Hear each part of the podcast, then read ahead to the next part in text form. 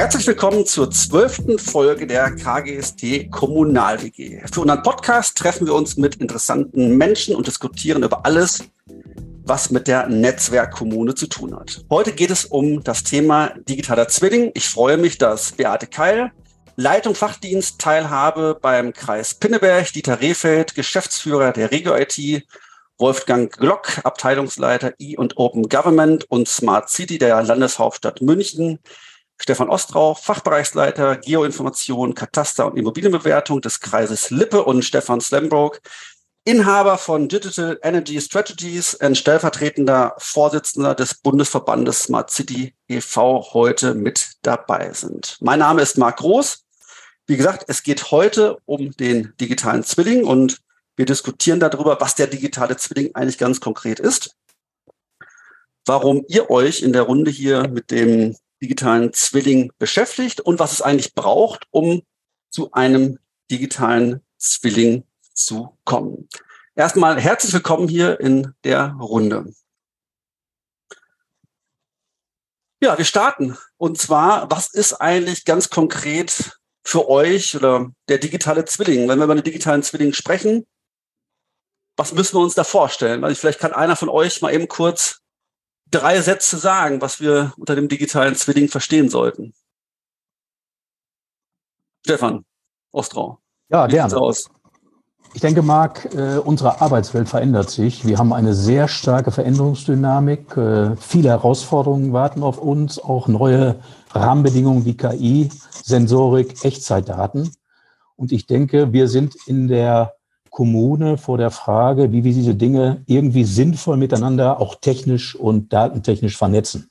Und Bilder und 3D-Modelle waren an sich schon immer die besten Botschafter. 3D-Modelle bieten dann natürlich eine hervorragende Grundlage, aber der digitale Zwilling ist mehr.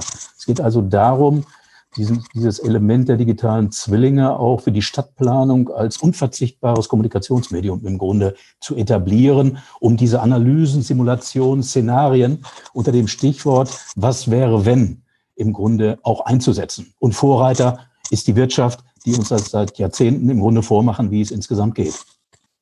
Ich danke dir. Also quasi ein digitaler Zwilling bildet entweder die Stadt oder die Organisation digital ab, wenn, wenn, man, wenn man so will. Es ist einfach ein Modell, ein, ein digitales Modell ähm, auf Basis von, von Daten, wenn man wenn es vereinfacht darstellen würde. Ja, also das, das besonders äh, Interessante, äh, das hat Stefan ja auch gesagt, ist, wenn man den Ortsbezug dabei hat. Ja, aber es äh, geht vielleicht auch anders. Also es ist einfach die, das äh, digitale Abbild der realen Stadt und die Stadt ist einfach vielschichtig. Also da sind natürlich äh, in der Regel immer Daten ortsbezogen dabei, aber es gibt Sozialdaten, die natürlich auch im Hintergrund irgendwo äh, Ortsbezüge haben, also Stadtteile und so weiter. Aber es ist einfach vielschichtig äh, und ja, ein großes Spektrum. Bei der Stadt haben wir da auch unterschiedlichste Einsatzgebiete. Das eine sind natürlich Stadtplanung, aber es geht auch Sicherheit, äh, Steuerung der Stadt, Mobilität, ähm, Energie, ähm, Hitze-Themen, die uns mit Sicherheit die nächste Zeit sehr intensiv äh, beschäftigen. Das sind alles Aspekte, die da in digitalen Zwilling hoffentlich zu einer Lösung geführt werden. Bevor wir gleich nochmal reingehen und mal, mal gucken, warum ihr euch sozusagen mit dem Thema digitalen Zwilling beschäftigt und, und, und welcher Fokus darauf liegt, mal, wir sprechen immer von dem digitalen Zwilling. Mhm. Nochmal ganz kurz. Gibt es den digitalen Zwilling oder ja. gibt es ganz viele unterschiedliche digitale Zwillinge? Dieter. Ich glaube, diese, ja, ich glaube, es gibt sehr unterschiedliche Zwillinge, wenn man das so äh, ausdrücken darf, weil für mich ist bedeutet digitaler Zwilling die Zusammenführung von Daten, ich will es bewusst etwas schlichter halten, die Zusammenführung von Daten aus sehr unterschiedlichen Quellen, um ja, Themen, Probleme, Herausforderungen, Aufgaben in der Stadtentwicklung, in der Entwicklung der Verwaltung zu lösen, aber insbesondere natürlich in der Stadtentwicklung. Also ich denke, das Thema, für mich jedenfalls, ist das Thema digitaler Zwilling die Zusammenführung von Daten, zum Beispiel aus dem Energiebereich mit dem Mobilitätsbereich, mit dem Thema, wie kann ich eine Wärmewende organisieren oder was gerade schon genannt worden ist, wie kann ich so ja äh, Hitzepläne entwickeln, um die Menschen in, in, den, äh, in den Städten zu schützen, Das sind, glaube ich, so Themen.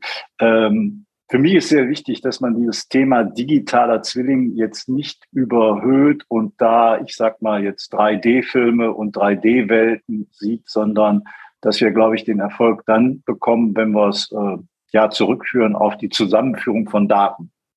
Super, danke. Beate, du hast auch nochmal Aspekte drauf. Genau, wir sprechen ja jetzt die ganze Zeit von Stadtentwicklung und digitalen Zwillingen und Abbildern einer Stadt. Ähm, es gibt aber auch ja andere Anwendungsmöglichkeiten des digitalen Zwillings. Ähm, ganz konkret in der Verwaltung beschäftige ich mich eben damit, ähm, unsere Personalbedarfsplanung da anzuschauen. Also wir erstellen ein Abbild der Realität bei uns im Fachdienst. was will jemand von uns? Was gibt es für Aufgaben, die dann zu erledigen sind? Und welche Menschen haben wir eigentlich, die die erledigen? Können, mit welchen Kompetenzen. Idealerweise bringen wir das so zusammen, ähm, dass wir optimal unsere Ressourcen nutzen, aber auch die Steuerung soll natürlich dadurch erleichtert werden. Also, dass wir hingucken können, wie kriegen wir die Dinge gut zusammen. Da begegnet man dann ja ganz vielen Themen, die in der heutigen Zeit wichtig sind, also schnell und effizient zu arbeiten, aber auch Arbeitszufriedenheit zu schaffen bei den Mitarbeitenden. Letztlich beim Thema Fachkräftemangel werden wir immer wieder dazu kommen, dass wir das auch tun müssen. Ähm, insofern, da wollte ich diesen Aspekt nochmal beleuchten, dass es eben auch noch einen ganz anderen Weg gibt, wo man mit dem digitalen Zwilling ein Abbild der Realität erstellen kann. Ich danke dir. Also das war jetzt mal so eine gute Brücke nochmal. Lass uns mal einmal durchgehen und sagen, ihr, ihr guckt drauf sozusagen Personalbedarfsplanung, Personalentwicklung, vielleicht aber auch Prozessoptimierung tatsächlich. Also man könnte auch genau. überlegen, der digitale Zwilling sozusagen, äh, hebt er eigentlich äh, mit, in der Kombination mit Daten auch das, Pro das Prozessmanagement auf ein ganz anderes, auf ein ganz anderes Niveau in, in, in Zukunft. Mhm. Ne? Also weil ich gegebenenfalls auch Simulationen äh, durchführen kann. Also aber vielleicht ist noch mal ganz spannend. Also Beate, du hast jetzt gerade gesagt, ihr, ihr legt sozusagen den digitalen Zwilling logischerweise erstmal auf die internen Abläufe sozusagen. Ich weiß nicht, wie sieht's denn bei den anderen aus hier bei, bei Stefan Slembrock beispielsweise ähm, oder oder Wolfgang Glock? Vielleicht gehen wir mal einmal durch sozusagen. Was sind eure, was was sind denn eure Use Cases, die ihr aktuell betrachtet? Betrachtet mit im, im, im Kontext des digitalen Zwillings, Stefan? Ja, ich möchte vielleicht noch mal kurz äh, ein bisschen zusammenfassen und ergänzen auch jetzt, was die Definition des digitalen Zwillings betrifft. Äh, das kommt ja aus der Industrie. Äh, es wurden darüber Maschinen abgebildet. Und äh, wir reden letztlich hier eben über die Abbildung eines Objektes oder eines Systems. Äh, und der digitale Zwilling soll das System nicht nur abbilden, sondern er soll es auch steuern. Das heißt, mit dem digitalen Zwilling auf die Stadt angewendet, betrachten wir die Stadt als ein steuerbares System. Und äh, insofern äh, mal mit Blick auf Optimierung, ne, mit Blick eben auf Engineering auch. Äh, das bietet Chancen, das bietet natürlich gleichzeitig auch Risiken, denn äh, wir müssen in diesem Zusammenhang dann eben auch den Menschen als Teil eines Systems betrachten. Und ähm, da wissen wir immer, das birgt dann natürlich auch entsprechende Gefahren. Ähm, aber ich sehe den digitalen Zwilling auch erstmal äh, positiv. Und äh, persönlich beschäftige ich mich mit dem digitalen Zwilling einmal in ähm, Stromverteilnetzen zur Optimierung von äh, Stromnetzen, äh, gerade mit dem Hochlauf von Elektromobilität, Ladesystemen, Wärmepumpen. Ich beschäftige mich mit dem, mit dem digitalen Zwilling im Bereich auch äh, von äh, Stadtklima. Hitzeentwicklung ist da eben auch schon angesprochen worden, Niederschlag, äh, zu erwartende Niederschlagsmengen. Und äh, da gibt es noch ein paar weitere Anwendungsfälle. Aber es geht in erster Linie in meinem äh, Umfeld erstmal um, sag mal, den öffentlichen Raum, Daten aus dem öffentlichen Raum, auch aus Verkehr zum Beispiel, äh, und noch nicht so sehr um menschliches Verhalten in diesem öffentlichen Raum. Aber gerade wenn wir über Verkehr reden, können wir natürlich menschliches Verhalten auch nicht mehr ausklammern. Aber dann kommen wir in den kritischen Bereich hinein und das ist auch ein Grund natürlich, weshalb man äh, immer noch äh, sich sehr vorsichtig mit dem Thema digitaler Zwilling auch äh, beschäftigt. Aber Stefan, ganz kurz nochmal, das heißt, nur von der Historie, du sagst ja, es, es kommt aus der Industrie. Das heißt, äh, auch da, es ging da ja darum, sozusagen die, die Produktion zu verbessern, schlichtweg. Ne? Also Maschinen besser einzustellen, sozusagen, dass, dass, dass die Produktivität erhöht wird. Das heißt, eigentlich übersetzt, ähm, äh, mit Blick auf die Binnenverwaltung ja gar nicht so ein verkehrter Schritt sozusagen. Das, das wäre sozusagen die Überführung äh, aus der Industrie sozusagen in, in die Verwaltung. Wir nutzen jetzt das zum Teil dann auch für den urbanen Datenraum oder für, den, für, für, für, die, für, die, für die Stadtentwicklung in, in dem Falle. Das heißt, äh, wir erhöhen auch logischerweise noch mal ein bisschen die Komplexität, ne? was, was du gerade sagtest. Wir haben natürlich deutlich mehr Akteure ähm, im Vergleich zur, zur, zur Industrie sozusagen, wo es ja wirklich nur um die, in Anführungsstrichen, um die internen Abläufe auch ging. Ne? Ja, genau. Vielleicht da noch mal kurz zur Ergänzung. Also das Ziel einer Stadtentwicklung ist ja die Verbesserung von Lebensqualität. Wenn ich das ja. mal auf dieser hohen Ebene mal so definieren darf, und es geht dann immer um den Menschen natürlich. Ähm, wir müssen aber jetzt den Menschen als Teil eines Systems betrachten und äh, ihn damit auch optimieren. Also das bietet Chancen und Risiken gleichermaßen. Das heißt, wenn wir über den digitalen Zwilling in Anwendung auf die Stadt, Stadtentwicklung äh, diskutierbar machen müssen, müssen wir immer auch ethische Aspekte mit ins Blickfeld rücken. Mhm. Ja. Wo, wobei ich diese, dieser Aspekt der Steuerung finde ich ein bisschen schwierig. Äh, also ich bin schon mal sehr happy, wenn wir sagen, okay, diese datenbasierten äh, Analysen, Simulationen, äh, Planungen, Entscheidungsgrundlagen zu legen, ist schon mal sehr, sehr wichtig und ein guter Schritt. Äh, die automatisierte Steuerung, das ist bei uns schon immer wieder in der Diskussion. Ja, also äh, da gibt es ein paar Anwendungsfälle, aber eigentlich gibt es dedizierte Systeme, die jetzt nicht digitaler Zwilling sind, aber doch irgendwie so zwillingsartig, praktisch ein digitales Abbild äh, der eines Teilaspekts der Stadt hat und den dann auch äh, steuern können. Mhm. Verkehrssteuerungen zum Beispiel. Ja, Stefan hat sich gerade nochmal, hebt die Hand und, und, und Dieter auch. Also Grätsch ja. gerne nochmal rein. Also ich denke, äh, weil wir im Kreisbereich tätig sind, haben wir gegenüber der städtischen Entwicklung, die jetzt im Fokus stand, doch äh, mehr Fragen auch der Daseinsvorsorge, der Lebensqualität äh, und auch des Bevölkerungsschutzes im, in der, ja, im ländlichen Bereich der Bundesrepublik. Also wir selbst beschäftigen uns beispielsweise mit Fragen der Mobilität. Wie können wir multimodale Verkehrskonzepte und Verkehrsplanung umsetzen? Wie ist das möglicherweise zukünftig mit echtzeitgesteuerten Verkehrszeitrahmenbedingungen? Äh, wie können wir das sichtbar machen? Beim Bevölkerungsschutz beispielsweise, wir hatten hier mehrere Starkregen, Herausforderungen, insbesondere in der letzten Zeit, mit teilweise über 400 Feuerwehreinsätzen an einem Tag. Wo sind diese Feuerwehreinsätze abgelaufen? Wie kann man die Bevölkerung warnen? Wie ist das? Was passiert äh, mit dem Starkregen? Fließt der nur bis zur ersten Etage oder äh, staut sich das Wasser auf bis zur zweiten Etage? Das kann man auch mit Intelligenz, mit äh, Oberflächenabflussmodellen entsprechend berechnen. Oder auch die Frage, wo sind unsere Baureserven? Was kann man ausschöpfen im Hinblick auf den Bebauungsplan? Äh, was ist an Geschossigkeit in den Großstädten beispielsweise errichtet? Und was äh, ist noch an Baureserve nach oben vorhanden? Und schließlich natürlich auch die große Wind äh, an Land Rahmenbedingungen. Wo stehen zukünftig die Windkraftanlagen und auch die privilegierten Anlagen, PV-Anlagen im Bereich der Straßen, im Bereich des ländlichen Bereiches? Auch da können wir natürlich über Pufferungen, äh, intelligenzmäßige äh, Systeme auch ausrechnen, äh, wo die besten Standorte sind, auch vor dem Hintergrund der Windeinflüsse. Ich denke, das sind mal vier Beispiele ja. aus dem praktischen äh, ländlichen Bereich, wie man digitale Zwillinge hier ja in Szene setzen kann auch nachhaltig. Ich wollte sagen, Stefan, aber das, das, ist ja ein gutes Beispiel dafür, was wir jetzt gehört haben. Das heißt, ich habe irgendwie einen Use Case. Bei dir war es jetzt das Thema Mobilität oder das Thema Katastrophenschutz, Starkregen etc. Das heißt, ich habe ein Szenario und baue anhand dieses Szenarios, dieses Use Cases eigentlich meinen digitalen Zwilling auf, tatsächlich. Ne? Also genau. das, ist sozusagen der, der konkrete Fall, ne? Dieter.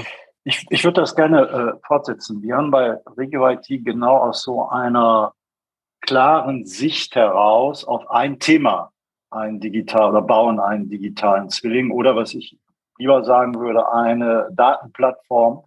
Ähm, und wir stellen die Straße dabei in den Mittelpunkt und fangen dort mit dem Energieversorger an und bauen dann Zug um Zug weitere Themen äh, auf. Wir haben jetzt ein größeres Projekt dort in der Region. Und wenn man die Straße betrachtet, das äh, ist fast, liegt fast schon auf der Hand, dass man dort also sieht, was passiert unter der Straße im Bereich Abwasser, Frischwasser, ähnliche Themen. Wie habe ich die ganze Straßenplanung? Wann sind wo welche Baustellen? Ja, welche Leitungen werden verlegt? Und was passiert am Ende mit Stadtgestaltung? Äh, wo werden aufgrund des Hitzeplans, was wir gerade schon als Thema haben, zukünftig äh, Bäume gepflanzt. Also, was ich damit sagen will, auch hier, um Daten zusammenzuführen, braucht man, glaube ich, einen Fixpunkt, damit man andere, die auch Daten liefern sollen, ja, dazu begeistert. Und das sind insbesondere kommunale Unternehmen. Was ich immer sehr betonen möchte, ist, dass wir in der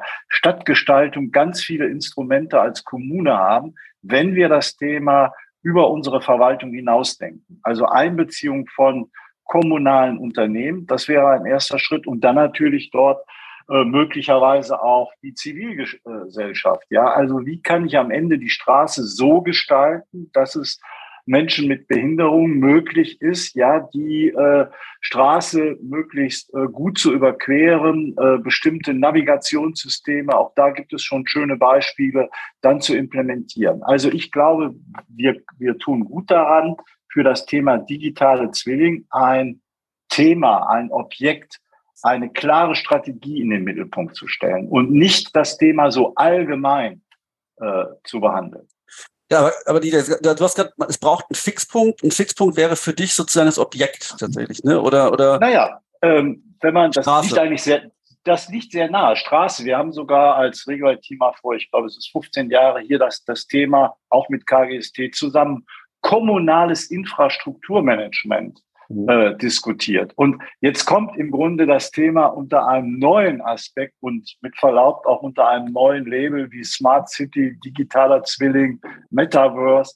Aber am Ende geht es immer wieder um diese, diese äh, simple Geschichte. Ich habe eine Realität und ich nutze Daten, IT, um diese Realität besser zu gestalten, zu steuern. Alles, was gerade auch schon gesagt worden ist. Aber ja. Wolfgang hat nochmal jetzt sich gemeldet und, und Beate, lass uns mal in die Diskussion reingehen. Und du hast gerade, da würde ich gleich nochmal kurz reingehen. Du hast es einmal gesagt, einmal hast du das Thema Datenplattform gerade sozusagen in den Raum geworfen und digitaler Zwilling sozusagen. Und ja, äh, die, die Datenplattform äh, ist ja noch nicht der digitale Zwilling. Die Daten aus, aus, dem, aus den Daten in der Datenplattform entsteht ja der digitale Zwilling.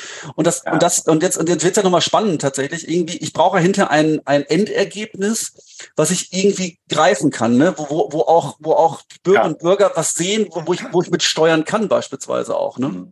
Also die Datenplattform ist für mich sozusagen ein Stückchen Anführungsstriche Middleware oder das steht in der Mitte. Und darauf kann ich natürlich dann verschiedene Nutzungsmodelle haben. Also KI-Anwendung mhm. bis hin zu Augmented Reality, dass ich also mit Brillen arbeite. Aber das sind dann unterschiedliche Ausprägungen.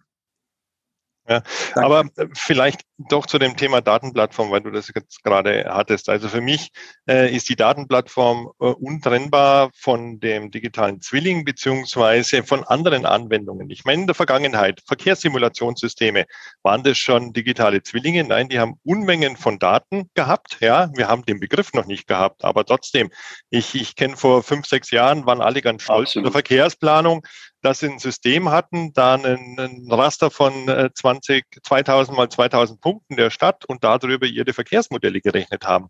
Jetzt haben wir eben den schönen Begriff des digitalen Zwillings, aber trotzdem drunter liegt die urbane Datenplattform. Und bei uns gibt es durchaus intern die Diskussion, ist jetzt das eine in dem anderen enthalten oder geht das über, hinüber, äh, darüber hinaus? Also ich glaube schon, die urbane Datenplattform ist mehr als das, was alles im digitalen Zwilling äh, abläuft. Wenn man die Szenarien von der Beate ähm, anschauen, hm dann sind es eben vielleicht Prozessthemen, die auch mhm. hier als Daten, äh, sei es jetzt als Modelle oder als wirklich operative Messdaten äh, abgelegt sind.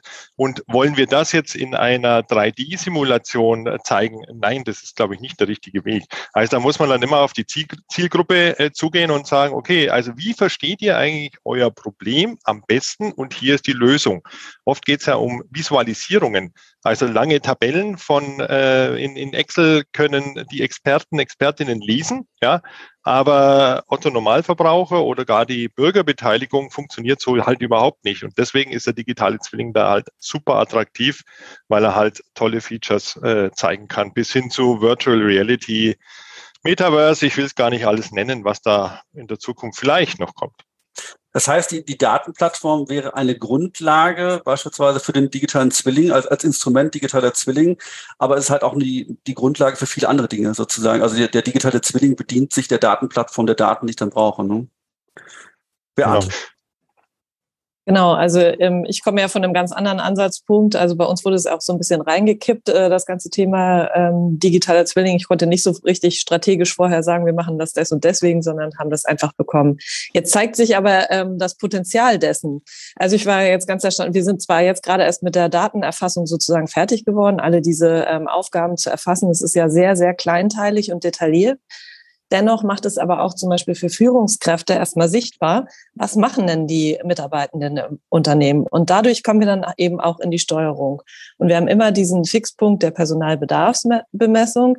Ähm, aber dadurch, dass wir dann die Aufgabenpakete eben so definiert haben und im besten Fall jetzt noch dazu die Kompetenzen unserer Mitarbeitenden dazu holen, gibt es dann ja nachher auch die Möglichkeit zu sagen, ja, okay, da ist eine Aufgabe, packen wir die doch in einen Pool. Jemand hat da gerade keine Lust zu oder keine Kapazität, kann sich jemand anders diese Aufgabe vielleicht nehmen, der die entsprechenden Kompetenzen hat. Können wir nicht vielleicht auch ähm, Stellenbeschreibungen gar nicht mehr so bauen, sondern anhand von Kompetenzmodellen des digitalen Zwillings können wir unser Recruiting nicht auch darüber laufen lassen, indem sich nämlich ähm, Personen mit ihren Kompetenzen bewerben und wir das Matching in den digitalen Zwilling dann reinmachen. Also da steckt ganz viel Potenzial in diesem für erstmal klein, was wir hier angefangen haben, unseren, unsere Prozesse jetzt in Aufgabenbeschreibungen zu überführen, in den digitalen Zwillingen zu überführen, ähm, dass wir doch auch da ganz vielen Herausforderungen vielleicht auch hier im Haus begegnen können. Und warum müssen wir dann im Fachdienst Teilhabe mit unseren Aufgaben bleiben? Können wir nicht einfach weg von diesem Silo denken und sagen, ach Mensch, im Fachdienst Gesundheit sitzt aber jemand, der hat auch diese Kompetenz und kann vielleicht aktuell, weil er Kapazitäten hat, die Aufgabe übernehmen für uns das sind ganz viele Steuerungsmöglichkeiten und ähm, was ich auch schon äh, in der Einleitung mal gesagt hatte, es kann eben auch zu großer Mitarbeiterzufriedenheit führen und damit auch dem Fachkräftemangel begegnen. Also ein ganz anderer Ansatz, als den Sie jetzt alle haben, aber ich finde ähm, auch ein interessantes Modell, auch wenn es sicherlich nicht so komplex ist wie das der Stadtentwicklung. Will ich gar nicht sagen. Also ich, äh, ich, klar ist die Stadtentwicklung wahrscheinlich einen Tacken komplexer, aber ob, ob es jetzt einfacher ist, ist, ist, die, ist die andere Frage. Aber Du hast gerade so beiläufig gesagt, naja, wir sind jetzt gerade so in der, in der Datenerfassung beispielsweise. Ne? Ich, ich glaube, das ist ja eines der, der, der, der kritischen Punkte, sozusagen, sowohl innerhalb der Verwaltung, aber auch außerhalb der Verwaltung. Aber vielleicht kannst du, kannst, vielleicht kannst du da noch ein bisschen was zu sagen, wie ihr daran, also, also jetzt für euren Fixpunkt der Personalbedarfsbemessung tatsächlich, ähm, wenn, man, wenn man das sozusagen in, in den Mittelpunkt stellt, wie seid ihr da rangegangen tatsächlich? Also an, an, an der, an der, an der ähm, Datenerfassung? Weil mein Eindruck ist, ähm, dass gerade, also alles, was mit Daten zu tun hat, immer relativ schwierig ist in einer Verwaltung, mhm. weil ich, äh, wenn man mal drauf guckt, äh, ich, ich habe vorhin in der Einstiegsrunde schon mal schon mal gesagt, wir haben eine Studie gemacht mit vom CoLab und KGST 2022, wo wir mal geguckt haben, wie, wie schätzen Kommunen eigentlich das Potenzial von Technologien wie Cloud Computing, KI, Open Source und auch digitaler Zwilling ein. Da ist natürlich Cloud Computing, KI relativ weit oben. Der digitale Zwilling ist sehr weit abgeschlagen. Ich glaube, A, liegt das daran, dass das Thema noch sehr abstrakt diskutiert wird.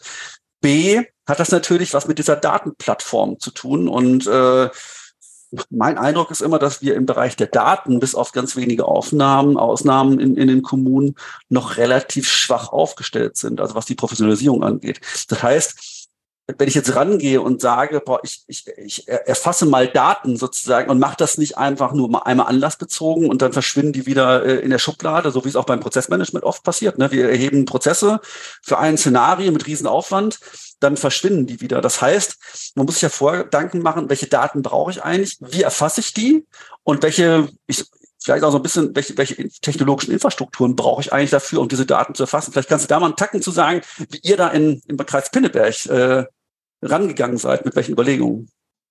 Also wir werden ja extern begleitet und haben sozusagen ein Modell vorgegeben bekommen, wie wir diese Daten erfassen. Da gibt es ähm, eben verschiedene Reiter in einer ganz stumpfen Tabelle, wo wir tatsächlich das ausfüllen. Also sei es eben Auskünfte, Infos, Beratung. Also was sind eigentlich die gesetzlichen Aufgaben, aber auch zu den Führungsthemen. Was haben wir für Besprechungsformate und so weiter? Also allgemeine Arbeitsorganisation. Das endet letztlich im Leistungsportfolio der Teilhabe. Das sind dann unsere Prozesse und das muss ähm, zusammen matchen letztlich. Wir hatten das große Glück, dass wir im letzten Jahr bereits über ähm, Ibonet Project schon eine, ein Prozessmodell erstellt haben. Das hat uns sehr gerettet, um schon mal ähm, zu gucken, was für Prozessschritte haben wir eigentlich. Die mussten aber in diese kleinteiligen Aufgaben ähm, zerlegt werden. Und an meiner Seite habe ich zwei Teamleitungen, die auch fachlich sehr versiert sind. Und ich glaube, das ist auch einer der Erfolgsfaktoren, weil man wirklich kleinteilig denken muss. Und auf der anderen Seite haben wir eben auch unsere ähm, Treiber, ähm, die uns beschäftigen hier oder die uns, ähm, die das Arbeits- äh, oder die Leistungsnachfrage als messbare Kennzahl abbilden. Und da haben wir zum Beispiel die Anzahl der Menschen mit Behinderungen im ähm, Kreis Pinneberg. Und da haben wir ja eben auch unsere Sozialplanung und äh, da können wir die Daten von denen dann ja auch wieder miteinander verknüpfen. Wie gesagt, wir sind im, im Moment noch bei der Datenerfassung. Die Zusammenführung findet jetzt aktuell im Hintergrund statt und ich bin gespannt, äh, wie das sozusagen gelingt. Wir haben das Gefühl, dass ähm, noch nicht alle Daten da sind, die es letztlich äh, braucht.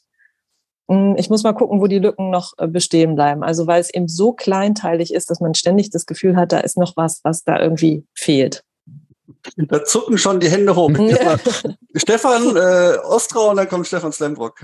Ja, Beate Kall sagte gerade, es wurde einfach so reingekippt. Und du, Marc, stelltest ja die Frage des Potenzials der digitalen Zwillinge, auch aufgrund der Abfrage. Also ich denke erstens einmal, ich denke, viele haben im Rahmen der ganzen Digitalisierungsoffensive in Deutschland den Mehrwert dieser digitalen Zwillinge noch gar nicht entdeckt. Das ist keine äh, negative Aussage, einfach nur eine Feststellung. Es liegt vielleicht daran, dass das Thema zu overmodeled ist, etwas übertrieben wird, aber ich denke, wenn man sieht, dass sich insbesondere im Bereich der Smart City Rahmenbedingungen über 30 Kommunen von insgesamt 70 mittlerweile mit Smart City beschäftigen, beziehungsweise mit den digitalen Zwillingen. Das große CUT-Projekt Connected Urban Twin der Städte Hamburg, München und Leipzig hier vorangehen, natürlich gepowert von 32,4 Millionen Euro. Aber ich denke, da wird was bei rauskommen. Und zu guter Letzt natürlich auch die Standardisierung im Bereich DIN-Spec, die im Moment gerade läuft. Oder auch die Veröffentlichung äh, im Bereich äh, der, des Deutschen Städtetages zur, zu urbanen digitalen Zwillingen. Das zeigt, dass das Ding langsam in die Fläche geht. Ich wage eine These. Online-Zugangsgesetz 2.0, die Registermodernisierung in Deutschland und digitale Zwillinge muss man zukünftig als eins betrachten. Es geht um Schaufenster der ganzen Daten, es geht um Prozesse, es geht um Datenplattform und es geht natürlich auch darum, nach innen die Verwaltungsmodernisierung zu betreiben und Prozesse ohne digitale Zwillinge geht gar nicht mehr. Wenn ich an den Kollegen im äh, Beordnungsbereich denke, der möchte natürlich seine Baugenehmigung erstellen und gucken, was er in den letzten 20 Jahren in einer bestimmten Region, einem Ortsteil genehmigt hat. Der drückt auf den Knopf, kriegt die Baugenehmigung, verortet wie äh, die äh, Buchungsplattform äh, äh, im Urlaubsbereich, sage ich mal so ein bisschen salopp, äh, und geht über diese Möglichkeiten und hat sein Dokumentenmanagementsystem in dieser Richtung angebunden. Das erleichtert natürlich unheimlich das Geschäft. Also ich denke, wir müssen in diesem ganzen OZG-Prozess auf Dauer genau gucken, was hat sehr starke Georelevanz, von der Anwendung her kommen, dann überlegen, wie sind die Prozesse und wie können wir diese modernisieren. Und ich denke, im Hinblick auf die Registermodernisierung, äh, Register heißt Daten. Und Daten heißt digitale Aufbaurahmenbedingungen. Wenn ich sehe, dass von den 375 Registern, die im Registermodernisierungsgesetz stehen, 18 Top-Register momentan erst umgesetzt werden und auch ein Wohnungs- und Gebäuderegister noch gar nicht dabei ist, wo also zukünftig auch die Wärmebedarfsbank drauf aufsattelt, muss ich sagen, hier ist noch unheimlich viel zu tun. Und man sollte anfangen, in Deutschland Digitalisierung ganzheitlich unter Einbeziehung der digitalen Zwillinge zu denken. Danke. Stefan und, und Wolfgang, dazu direkt? Oder? Ja, genau. Schlägt das in die gleiche Kerbe, ja? Mhm, ja, also erstmal möchte ich ähm, das Thema Verfügbarmachung von Daten auch ein bisschen entschärfen mit Blick auf die Kommunen. Ich äh, möchte kurz das Beispiel erwähnen, äh, dass äh, ich zusammen mit einem Unternehmen einen kleinen digitalen Zwilling entwickeln wollten für einen Stromnetzbetreiber, einen ausländischen Stromnetzbetreiber, der schon sehr weit fortgeschritten ist in der Digitalisierung, auch in der Erhebung von Smart Meter Daten. Und da ging es darum, jetzt im Zuge der Gaskrise zu ermitteln, was hat die Zuschaltung von Heizgeräten, Heizlüftern in öffentlichen Gebäuden äh, für Auswirkungen auf die Stromnetzbelastung. Jetzt würde man ja meinen, Smart Meter Daten und so weiter, alles ist da. Auf Knopfdruck können diese Daten verfügbar gemacht werden, mit entsprechenden Algorithmen dann äh, unterbaut und dann haben wir tolle, einen tollen äh, äh, digitalen Zwilling. Es stellte sich heraus, dass bei diesem großen Stromnetzbetreiber bereits die Verfügbarmachung dieser Daten, damit sie für den digitalen Zwilling geeignet sind, ein, ein, ein eigenes Projekt wäre in das Ressourcen, Zeit, Geld reingesteckt gesteckt werden müsste. Also ganz einfache physikalische Daten so verfügbar zu machen, dass man den digitalen Zwilling daraus bauen kann, ist schwierig. Ne? Also lass uns das nicht unterschätzen, wenn wir dann noch auf den viel schwierigeren, äh, sag mal, Ebene von Kommunalverwaltung, Prozesse und so weiter gucken. Ähm, lass uns da äh, immer dran denken, mit ganz kleinen, einfachen Dingen auch anzufangen und selber dann nicht zu überfordern und äh, nicht zu glauben, in den Kommunen ist alles viel schwieriger und schlechter als in der Industrie, sondern es hat etwas mit Daten an sich zu tun. Und ein Punkt dürfen wir nicht vergessen, äh, das glaube ich ist jetzt auch schon angeklungen, geklungen, der digitale Zwilling verbessert keine Daten. Ne? Auch hier gilt das Giga-Prinzip, äh, Garbage in, Garbage out. Ne? Also wenn ich Schrottdaten habe, mit denen ich arbeiten muss, kommt da nicht mehr als Schrott dabei rum. Ich kann, kann nicht so viel digitalen Zwilling und Algorithmen einsetzen, wie ich will. Also da bin ich bei Stefan aus Ostrau. Es fängt an mit der Datenqualität, die ich verfügbar machen kann, bevor ich überhaupt an einen digitalen Zwilling denken darf. Ja, ich, jetzt will ich doch doch ergänzen. Also momentan äh, hört sich ein bisschen an wie äh, der digitale Zwilling ist alles. Das ist der Heilsbringer von von allem. Äh, Registermodernisierung, OZG, das ist alles da drinnen.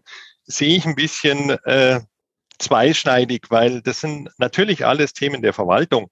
Aber ist der digitale Zwilling sozusagen natürlich die Daten, die da drin stecken, ist natürlich eine digitale Repräsentanz der Stadt an sich, dieses Ökosystems, was da ist.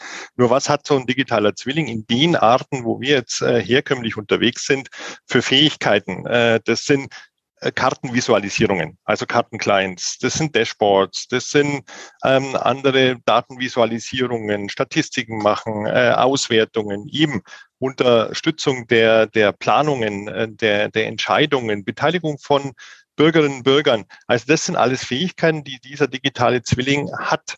Und äh, was mir ganz wichtig ist, nochmal die, die Datenthematik im digitalen Zwilling. Wir haben immer noch als Verwaltung das DSGVO. Ja, also wir haben genügend Diskussionen rund um die Energiedaten äh, in verschiedensten Förderprojekten und also die Diskussionen sind wirklich äh, ja, äh, erhellend will ich jetzt nicht sagen. Ja, also sie sind schon irgendwie erhellend. Das hat auch alles seine Berechtigung.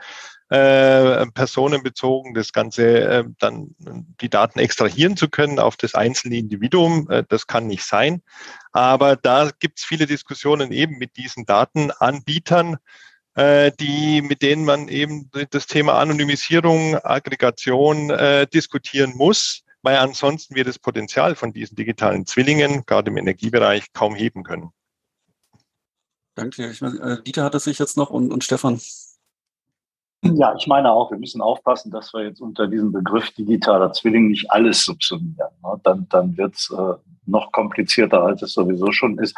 Aus meiner Sicht gibt es jetzt aus der Diskussionsrunde für mich jedenfalls festzuhalten, also wir haben sehr stark beim digitalen Zwilling mit Daten und Datenplattformen zu tun. Ich denke auch, dass äh, wir uns Anführungsstriche einig sind, dass es beim digitalen Zwilling oder bei dieser Datenplattform auch immer darum geht, ja, netzwerkmäßig organisationsübergreifende Zusammenarbeit zu organisieren. Ich glaube, das ist ein ganz wichtiger Punkt.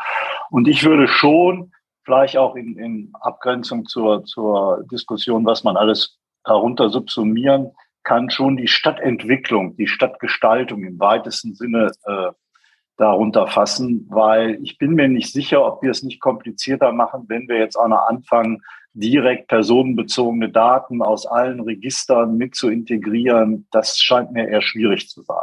Also meine, es geht ja am Ende auch darum, dass wir hier auch Anführungsstriche Handlungsempfehlungen für Kommunen geben. Und deswegen würde ich sagen, äh, ein Thema in den Mittelpunkt stellen, die Daten drumherum, um es so salopp äh, auszudrücken, äh, zu betrachten und daraus dann eine Plattform zu bauen, die für unterschiedliche Anwendungsfälle der Stadtentwicklung nutzbar zu machen sind. das wäre für mich jetzt mal so ein gewisser Zwischenstand der, der, der Diskussion. Ja. Danke, danke. Dieter. Stefan hatte sich jetzt noch und Wolfgang?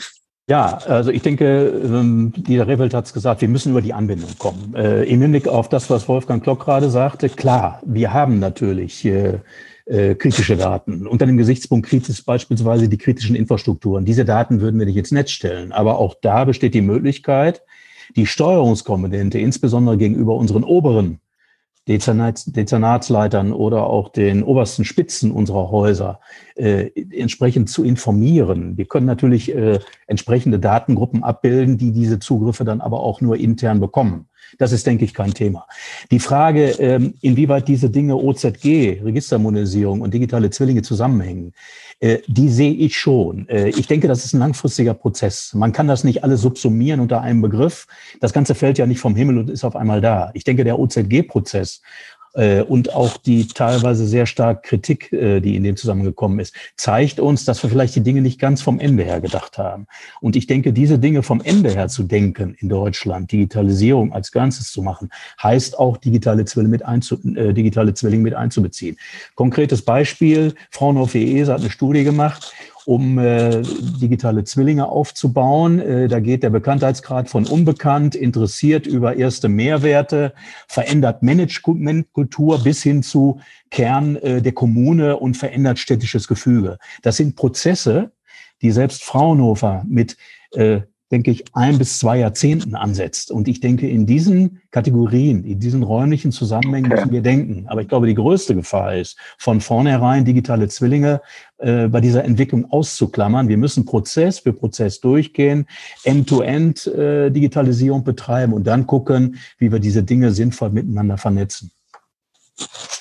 Ja, also da würde ich dir jetzt zustimmen äh, und, und mich ein bisschen korrigieren. Wenn ich jetzt Teilbereiche aus dem OZG sehe, wie beispielsweise das Thema Baugenehmigung, ja, und dort könnte ich mir schon vorstellen, dass man dann eben auch auf Datenplattformen äh, zugreift, um ja sehr viel an Grundstücksdaten und äh, äh Daten der Energieversorger oder der Mobilitätsanbindung zu bekommen. Also insofern hast du recht, ne? man, man muss es von Fall zu Fall betrachten.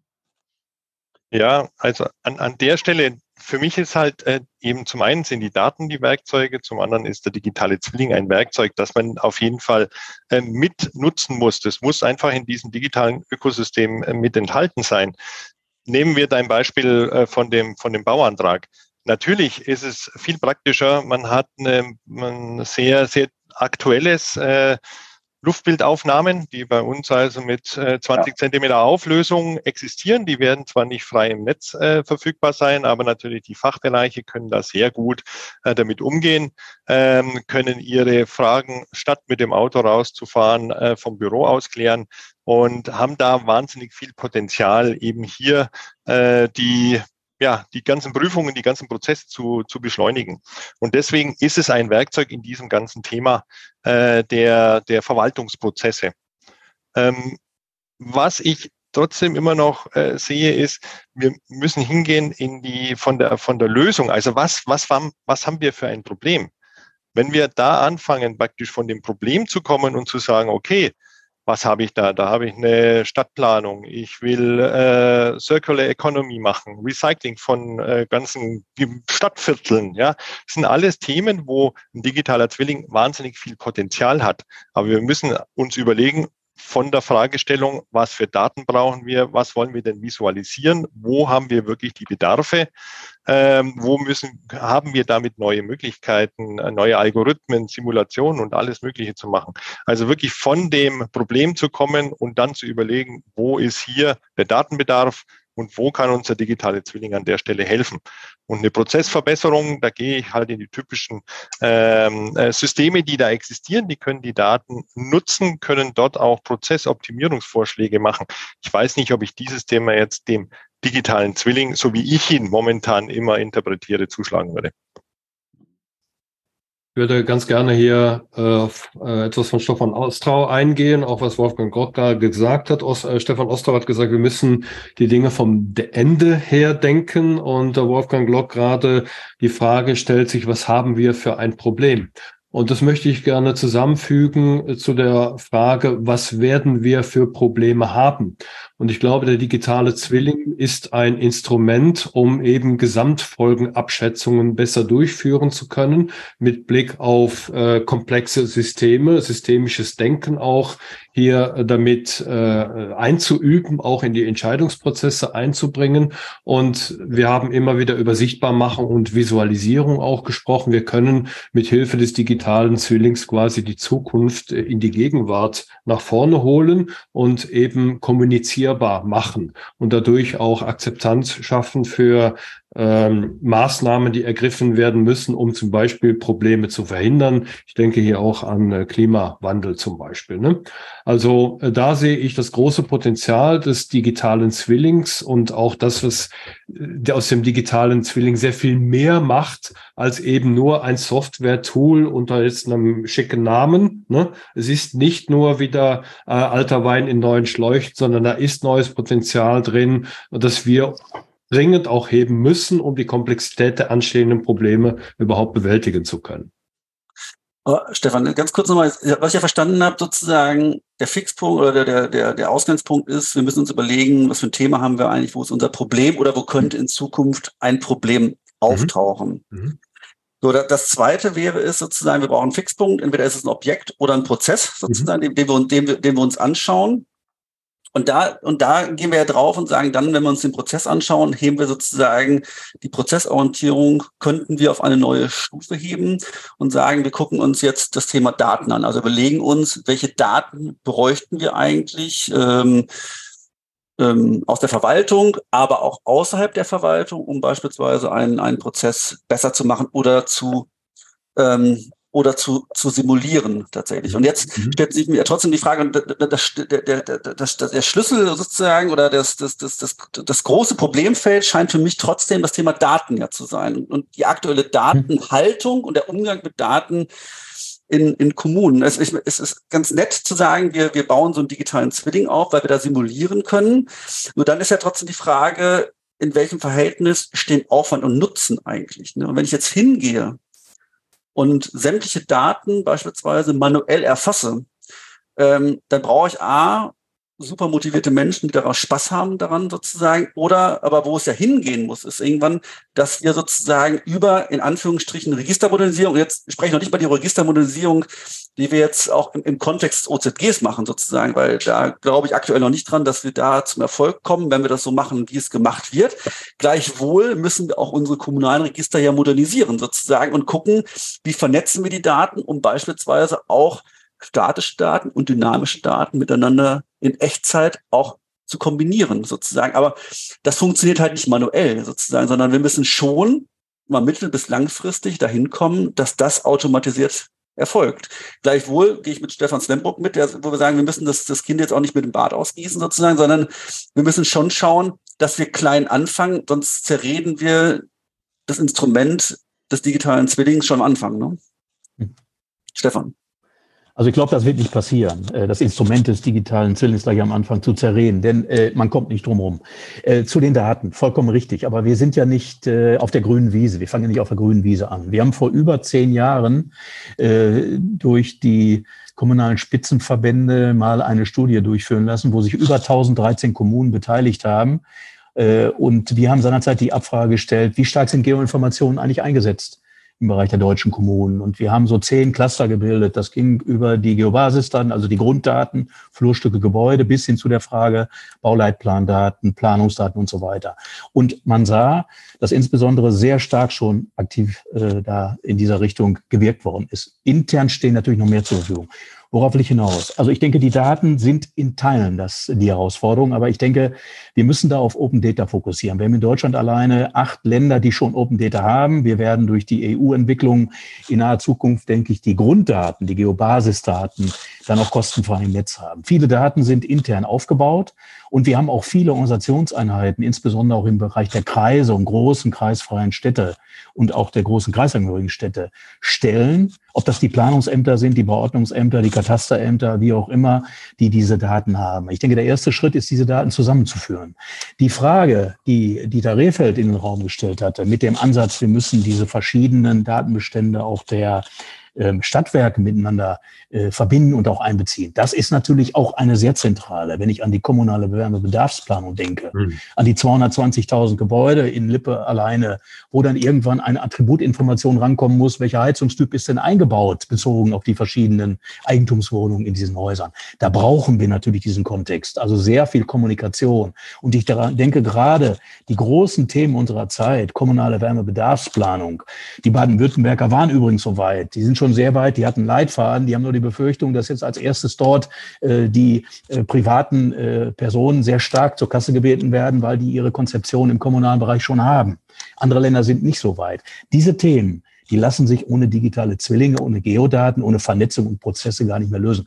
Also die Datenfrage, denke ich, ist die zentrale, aber ich denke, wir haben eine ganz andere Situation als von vor zehn Jahren, wo vielleicht sehr restriktiv mit den Daten gehandelt worden ist. Die Bereitschaft ist da. Wir müssen nur dafür werben, die Mehrwerte aufzeigen. Und ich finde es auch sehr gut, dass wir in diesem Rahmen diskutieren, denn ich denke, wir müssen dieses Thema auch in der Kommunikation stärker bewerben, insbesondere auch die Prozesse, die Datenbereitstellung und die digitalen Zwillinge als Gesamtheit. Ja. Ergänzend, ähm, es gibt ja diese Diskussion rund um die Datenräume. Das zahlt ja da auch äh, ein ähm, auf EU-Ebene. Das ist eine sehr gute Entwicklung. Äh, was da draus wird, ähm, muss man jetzt mal sehen. Also jetzt geht's mal los. Ähm, dass man äh, Datenerfassung automatisieren muss, ist ohne Frage. Ja, also wenn man da jetzt in irgendwelche Eing äh, Eingabemasken gehen muss, äh, um dann irgendwelche Sensordaten zu erfassen, ich, das wird keiner drauf kommen. Ähm, es sind wahnsinnig viele Sensorinfrastrukturen in den Städten ja schon vorhanden, äh, geschweige denn von den ganzen Geodaten, die schon äh, sehr, sehr präzise vorliegen. Und deswegen gibt es ein wahnsinniges äh, Datenpotenzial. Äh, da ist halt dann die Frage der Datenqualität. Ja, das, das sind so Themen und natürlich insgesamt haben wir vorher schon gehabt, also wie ist es mit dem Datenschutz? Und dass man in Stadtfamilien denken muss, ist selbstverständlich. Ja, also jetzt gerade Stadt München, äh, die Stadtwerke, das ist natürlich ein Quell der interessanten Daten, aber es sind auch viele Diskussionen, die geführt werden müssen und deswegen müssen wir da eben auch in den Rahmenbedingungen idealerweise von der EU-Ebene eigentlich so ein bisschen äh, Rückenwind bekommen, weil auf der regionalen Ebene oft da einfach die Vorbehalte sind. Es ist auch immer Arbeit, das Zeug zu machen. Aber Wolfgang, ganz kurz, äh, jetzt, jetzt mal abstrakt, nicht, nicht auf eure Stadtwerke be be bezogen direkt sozusagen. Ist es immer eine Datenschutzdiskussion, die wir führen eigentlich? Oder ist es zum Teil auch ein Geschäftsmodell, Diskussion, genau. die wir führen, was aus den Daten gemacht wird. Ne? Weil Stefan sagt ja, ja, am besten, wir beziehen uns auf Open Data. Wir wissen aber auch, wie langatmig und wie schwierig dieses Thema ist beispielsweise. Und das ist eigentlich, auch wenn wir uns ab und zu mal schön reden, so richtig in Schwung kommt das Thema aktuell noch nicht. Ne? Ja, aber da vielleicht hinterher noch, natürlich, Open Data ist so das äh, Idealbild. Ja, aber äh, das, das wird in der Fläche nicht passieren, weil dahinter oft Geschäftsmodelle einfach da sind. ja, es genau. gibt Interessen, äh, wenn wir Diskussionen haben und wir sagen, wir hätten das gerne als Open Data, also Geodaten hoffe ich, dass wir jetzt dann, äh, haben wir schon, ja, aber dass wir noch viel, viel mehr diese Infrastrukturdaten bekommen. Aber dann kommt im nächsten Moment, ja, dann sind Geschäftsmodelle in Frage gestellt. Äh, dann könnte ja jeder sozusagen ein attraktives Angebot bauen. Das sind so Diskussionen, denen man dann auch begegnen muss. Da geht es gar nicht drum, äh, Datenqualität, Datenschutz und so weiter. Das sind die Grunddiskussionen und die Vorbehalte, dass man einfach das Denkmodell urbane Datenplattform und digitaler Zwilling einfach breiter fassen muss. Für mich sind es Denkmodelle. Aber, aber, wie kommst, aber wie kommst du dahin? Sozusagen, ihr, ihr, ihr habt ja wahrscheinlich ja. das Problem genau gehabt tatsächlich. Und aber wie, aber wie, aber wie löst aber man diesen Knoten tatsächlich? Ne? Marc, Marc, wir haben ja ein, einen Punkt haben wir ja hier noch gar nicht behandelt. Das ist ja die Frage, wie wir Kommunalpolitik im Grunde rund um dieses Thema betreiben. Also was wir ja hier diskutieren, ist ja, als wenn das alles so ohne äh, politische Gestaltungsspielräume läuft. Jetzt ist ja ein wichtiger Punkt hier angesprochen worden, die Geschäftsmodelle und auch die unterschiedlichen Geschäftsinteressen der Beteiligten bei diesem Thema. Und ich kann oder ich möchte gerne dafür werben, dass wir sozusagen äh, um jetzt digitale Zwilling, Smart Cities, alles, was da diskutiert wird, äh, fruchtbar zu machen für die Stadtgestaltung, muss sich ja Stadtpolitik insbesondere auch ja die Führungsebene, Verwaltungsvorstand und am Ende des Tages auch die Stadträte, die Land, Landkreise, Landkreistag darüber Gedanken machen, wie mache ich eine Datenpolitik in Zukunft, eine kommunale Datenpolitik. Und das heißt für mich, wie komme ich zu vielleicht im ersten Schritt zu Vereinbarungen, die belastbar sind. Und da rede ich jetzt nicht dem Thema Open Data das Wort, sondern eigentlich, wie kann man als äh, äh, Kommunalpolitik ja das Instrument, das Instrument Daten als Gestaltungsinstrument für die Stadtentwicklung betrachten. Dazu vielleicht eine Vereinbarung zwischen Verwaltung und den wieder äh, fokussiert den kommunalen Unternehmen zu schaffen und was mein Traum ja ist, dass wir rund um Smart Cities im Grunde Daten, kommunale Datengesellschaften schaffen, um auch diese Daten, die ja einen Wert haben, in kommunaler Hand zu halten.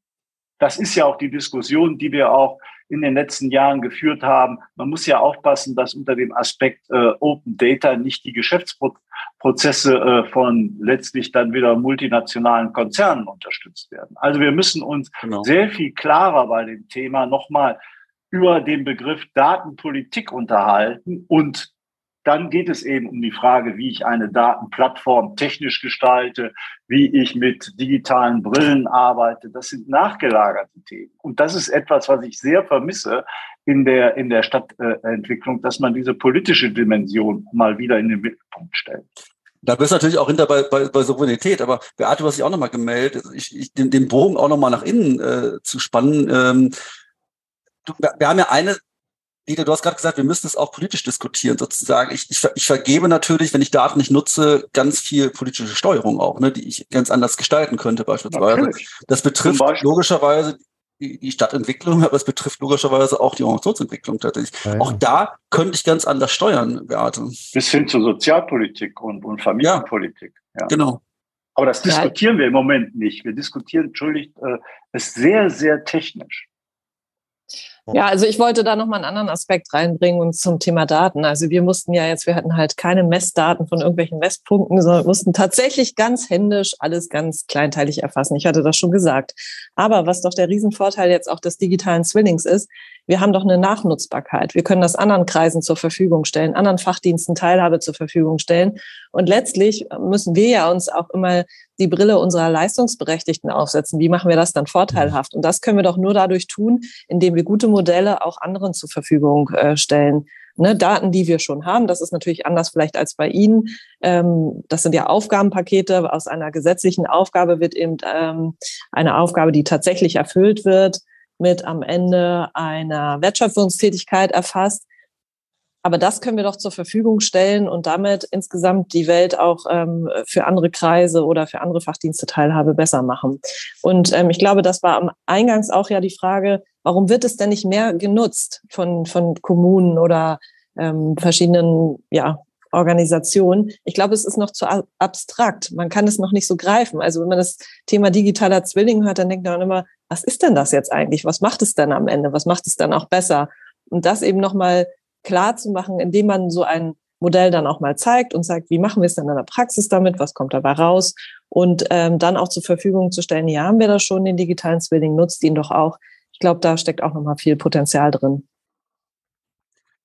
Dank dir. Ähm, jetzt gucke ich gerade mal in die Runde. Wolfgang, du hast nochmal eine Wortmeldung und Stefan auch dann. Mhm. Äh, Beide, das, Stefan. Ja, äh, das, das sieht man hier an der, an der Diskussion äh, auch. Also wir sind jetzt hier so ein Expertinnen-Expertenkreis. Ja, das ist so eine Bubble.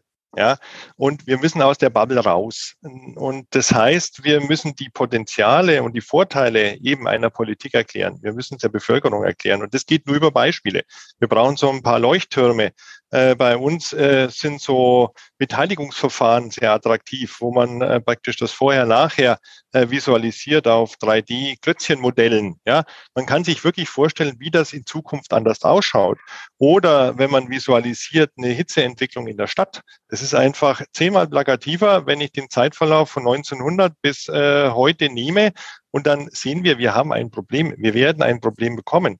Und gerade das Thema Hitze, wir haben jetzt den ähm, Hitzeplan in Deutschland. Ja, da ist man jetzt äh, dran gekommen, dass wir da jetzt auch was haben müssen ja, das sind die Daten und diese digitalen Zwillinge ideal, um äh, Analysen durchzuführen, um Simulationen zu machen und nicht Dinge zu machen, die sich dann im Nachgang äh, auf Papier schon äh, gezeigt hätten, dass sie nutzlos sind. Danke. Stefan. Ja, dann, ich würde gerne noch mal kurz äh, bei Dieter Riffeld äh, anschließen, wo er über kommunale Datenpolitik gesprochen hat. Äh, mich interessiert dann sehr auch jetzt als Philosoph, wie wir mit Hilfe des digitalen Zwillings eben mehr in ein Szenariendenken kommen, auch in der Politik. Ich selber bin auch in der Politik aktiv wie wir äh, auf der Basis solcher Szenarien lernen, dass es nicht nur immer eine vorhersagbare, vorhersehbare Zukunft gibt, sondern mehrere mögliche Zukunftsszenarien, dass wir mit Hilfe des digitalen Zwillings einmal mehr Verständnis für andere Positionen auch äh, entwickeln können und darüber eben auch zu Entscheidungsmodellen kommen, die uns in die Möglichkeit als PolitikerInnen versetzen, auch Entscheidungen mal zu revidieren, mal zu korrigieren regieren, ohne da einen riesigen politischen Gesichtsverlust äh, damit erleiden zu müssen. Das heißt, dass wir auch in unseren Entscheidungsprozessen dadurch sehr viel effizienter werden, weil wir uns dann nicht in Grabenkämpfen verzetteln, sondern uns auf Annahmen konzentrieren können, die wir heute treffen mit Blick auf in zehn Jahren, die wir aber in zwei Jahren eben revidieren müssen, weil äußere Umstände äh, sich so und so entwickelt haben oder weil wir eben auch gelernt haben, unsere Annahme war falsch, weil. Stichpunkt Fehlerkultur. Aber, aber ganz kurz, aber da, da sind wir dann natürlich beim Thema evidenzbasiertes Management auch, ne? Sowohl auf der, auf der Verwaltungsführungsebene wie auch auf der politischen Ebene tatsächlich. Und was du gerade, was du, Stefan, was du gerade gesagt hast, setzt natürlich auch ich mag langsam den Begriff nicht mehr, aber es setzt halt einen Kulturwandel voraus, sozusagen, dass wir ja. mit, du hast ja gerade gesagt, dass wir mit Fehlern oder dass wir anders lernen oder dass wir sozusagen unser, ein bisschen plakativ, unser Bauchgefühl tatsächlich ein wenig mehr anreichern mit Daten und über Expertenberatung schlichtweg, ne? sozusagen in den, in den, in den in Kommunen. Das macht ihr sozusagen in Pinneberg auch schon, ne? in, in, in Ansätzen auf jeden Fall. Also können wir lernen. Genau, ja, ganz ergänzen kurz einen Halbsatz. Also nicht nur, das setzt nicht nur einen Kulturwandel voraus, sondern vielleicht hilft uns der digitale Zwilling ja einen solchen Kulturwandel zu bewirken. Oh, das, ist der Punkt. These. Das würde ich auch unterstützen, Stefan. Um, um vielleicht da gleich anzuschließen. Also ich denke, wir brauchen äh, zumindest in der mittleren bis oberen Management-Ebene in den Kommunalverwaltungen Personen, die aber auch in der Lage sind, einerseits den Mehrwert dieser Technologien zu erkennen das Ganze natürlich plakativ zu beschreiben und nicht äh, hochgestochen wissenschaftlich. Und wir müssen versuchen, in den politischen Prozess auf Ortsebene reinzukommen. Das bildet sich bei uns langsam aus. Es geht um die Frage, wo stehen die Windkraftenergieanlagen? Wo stehen zukünftig die PV-Anlagen? Die dürfen nur da stehen, wo die Bodenwerte eine bestimmte Wertigkeit nur haben. Äh, die Komplexität, die lässt sich gar nicht anders bewältigen. Und vielfach kommt die Politik wie kommen wir in die Gesamtsumme der regenerativen Anteile? Wie können wir das bewerkstelligen? Wer ist betroffen? Ich denke, über diese Szenarienkette müssen wir weiterkommen. Was Dieter Rehfeld sagte, bin ich voll, äh, sehe ich genauso, politisch diskutieren. Ich denke, wir müssen, was die Datenbereitstellung angeht, irgendwann darüber nachdenken, auch über die sogenannten Datentreuhänder äh, dann. Und ich denke, das wird ein Prozess sein, der spielt sich ganz oben ab in Europa. Gaia X ist das Stichwort, wo sich insbesondere getrieben aus dem Mobilitätsbereich die großen Autofirmen dieser Welt damit beschäftigen, insbesondere die in Europa natürlich. Äh, wie kann man die gegenseitigen Mobilitätsdaten irgendwie gegenseitig in Wert setzen, ohne dass wir die Betriebsmodelle gefährden. Das übernehmen Datentreuende. Das überlassen wir mal der Politik. Da geht es um Mobility, Data Space, um riesige Datenräume, wo es also darum geht, äh, da hier auch die rechtlichen Rahmenbedingungen auszuhandeln. Ich denke, das ist ganz wichtig. Letzter Punkt. Marc, du hast das gesagt. Ja, das Ganze ist noch sehr abstrakt mit dem digitalen Zwilling. Das Problem ist nur so ein bisschen nur die Herausforderer für die kommunalen Entscheider wenn man zu lange zögert, hat sich zu viel an anderer Stelle entwickelt und sie kommen dieser, in dieser Entwicklung nicht mehr nach. Ich denke, wichtig ist, dass man das kommuniziert und wir in einer relativ frühen Phase jetzt schon mal über die Vorteile informieren, aber auch gleichzeitig sagen, damit sind die und die Ressourcen verbunden, damit jeder überlegt anzufangen und nicht keinen hektischen Aktionismus an den Tag legt. Wir haben aber keine Zeit, jetzt noch Konzepte über digitale Zwillinge in den nächsten drei, vier Jahren zu entwickeln. Das ist auch so ein bisschen das, was man in der Smart City Bewegung vielen Städten so ein bisschen vorwirft im politischen Prozess, neulich auch im Bundestag, dass sehr viel konzeptionell erarbeitet wird, aber sehr wenig Umsetzung bisher gelaufen ist. Genau. Da müssen wir aufpassen, dass wir nicht in dieses ruhige, zu ruhige Fahrwasser reinkommen. Wir alle sind Abenteurer in unseren Bereichen und ich denke, so ein Hauch von Abenteuer müssen wir an den Tag legen, ohne dass wir vielleicht genau wissen, wie das Ziel nachher aussieht. Das vielleicht so als abschließendes. Das war fast schon ein Schlusswort mit Blick auf die, auf die Uhr. Aber ich habe jetzt noch äh, Beate ist noch dann und, und, und Wolfgang und dann gehen wir langsam in die Schlussrunde. Ich möchte noch mal ein Ausrufezeichen hinter das Thema Kulturwandel setzen, weil ich glaube, das ist wirklich ähm, der Schlüssel mal wieder, ähm, der auch eben als Grundlage dafür geschaffen werden muss, dass der digitale Zwilling erfolgreich sein kann. Letztendlich jetzt im Bereich Personal, wir stellen vollständige Transparenz her. Welche Leute haben wir, welche Kompetenzen haben wir, welche Aufgaben haben wir? Und das kann auch mal heißen, dass vielleicht ähm, jemand nicht so ganz ausgelastet ist auf seinem Arbeitsplatz oder jemand eben überlastet. Oder wenn wir uns dann angucken, was dann an äh, Aufgabenbeschreibung ist, die Bezahlung eigentlich fair? Und ähm, sich da wirklich die Offenheit und Veränderungsbereitschaft, sich darauf einzulassen und hinzuschauen, dass wir ja letztlich ähm, eben etwas, ein Ziel damit erreichen wollen. Ich glaube, das ist klassisch im Change so und das hat aber immer ganz viel mit Kulturwandel zu tun. Und ähm, mit dem digitalen Zwilling eben dann auch mit ganz viel mit interdisziplinär, interdisziplinärer Zusammenarbeit frei von Eigeninteressen. Ähm, wir arbeiten dann nicht mehr in kleinen Königreichen, sondern wir gucken eben, wo gehören Menschen und Aufgaben zusammen, wie organisieren wir das sinnvoll. Also insofern mein Appell nochmal an den Kulturwandel hier. Vielen Dank, Beate. Wolfgang. Ja, und ich will das gerade nochmal unterstreichen, was Beate gesagt hat. Also ich meine, mit dem digitalen Zwilling haben wir jetzt praktisch ein Denkmodell, was vernetztes Denken erlaubt. Wir haben unterschiedlichste Datentöpfe und wir haben aber große Probleme, die wir mit einem Ding nicht erledigen werden. Wir haben äh, eben die Mobilitätsthemen, wir haben die Energiethemen. Energie und Mobilität spielt zusammen. Also Energie einsparen, dann sind wir eben weg vom Individualverkehr. Wir haben die Energiethemen, dass wir unsere Energienetze optimieren. Äh, wir haben die Möglichkeit, äh, Solarpotenziale zu eruieren oder eben äh, schlichtweg Dämmungsmaßnahmen zu machen. Also wir haben ein Zusammenspiel und mit dem digitalen Zwilling haben wir eben so einen Blumenstrauß von Daten und wir können die gemeinsam denken. Und da müssen wir hinkommen. Wir haben wirklich ein attraktives Instrument, Probleme komplexer anzugehen, wie wenn wir immer in diesen Silos an die Aspekte rangehen. Wolfgang, vielen Dank. Ich sage jetzt erstmal Danke an alle für diese Diskussionsrunde.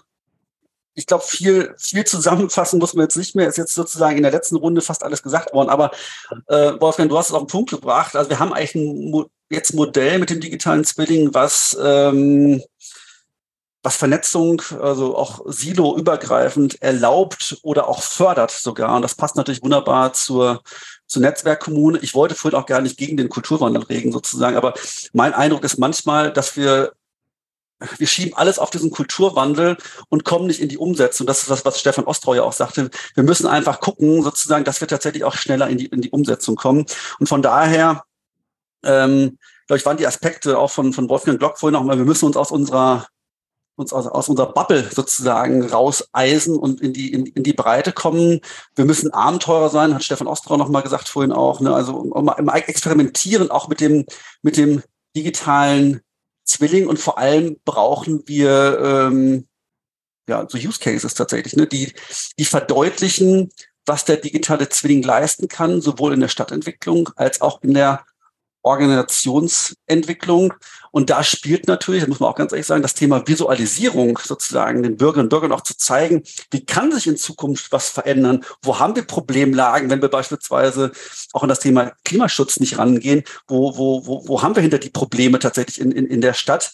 Äh, kann dann natürlich enorm zu beitragen und gleichzeitig, das dürfen wir auch nicht verschweigen, müssen wir halt unsere Hausaufgaben machen. Und die Hausaufgaben sind schon auch bei aller, bei aller äh, Euphorie für die praktische Umsetzung, aber auch im Konzeptionellen, ne, sozusagen im Konzeptionellen zum einen bei dem Thema Datenpolitik, bei dem Thema Kulturwandel, aber auch bei dem Thema Datenmanagement und Da glaube ich, äh, braucht es das Zusammenspiel von vielen Experten. Also brauchen nicht nur die Verwaltungsmenschen, die da ähm, zusammenkommen, sondern wir brauchen auch die äh, unsere unsere IT-Dienstleister, die kommunalen, insbesondere die kommunalen IT-Dienstleister.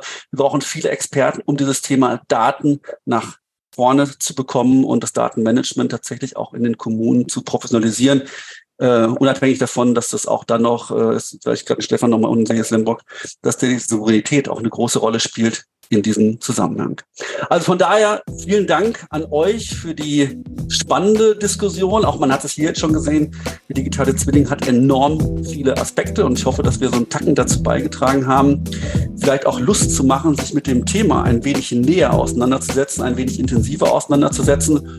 Und äh, ich bin gespannt, ob sich vielleicht in kurzer Zeit auch etwas tut, sozusagen. Ich nehme an, dass ihr auch als Ansprechperson, ihr seid verlinkt hinter in dem Podcast auch als Ansprechperson für alle die, die sich interessieren, für die unterschiedlichen Szenarien zur Verfügung stellt. Also an der Stelle mal vielen Dank und ja, viel Freude auch beim weiteren Arbeiten am digitalen Zwilling.